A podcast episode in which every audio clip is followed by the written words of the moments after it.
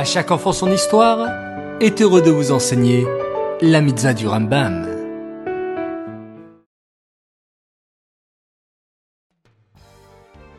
Bonjour chers enfants, Bokertov, vous allez bien?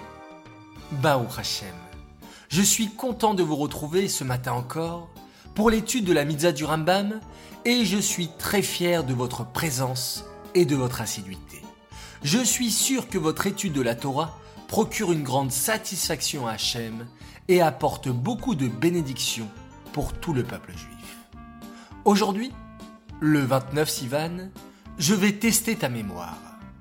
Tu te souviens de la mitzvah que nous avons étudiée hier? Oui. Eh bien, aujourd'hui, c'est la même mitzvah.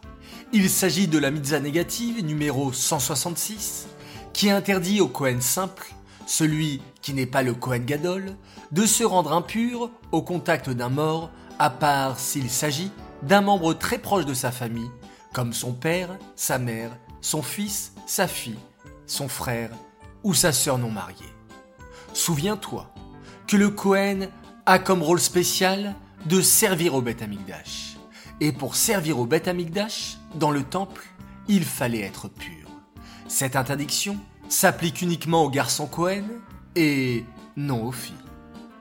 Cette mitzvah est dédiée les Louis Nishmat, Gabriela Batmoshe, Aléa Shalom.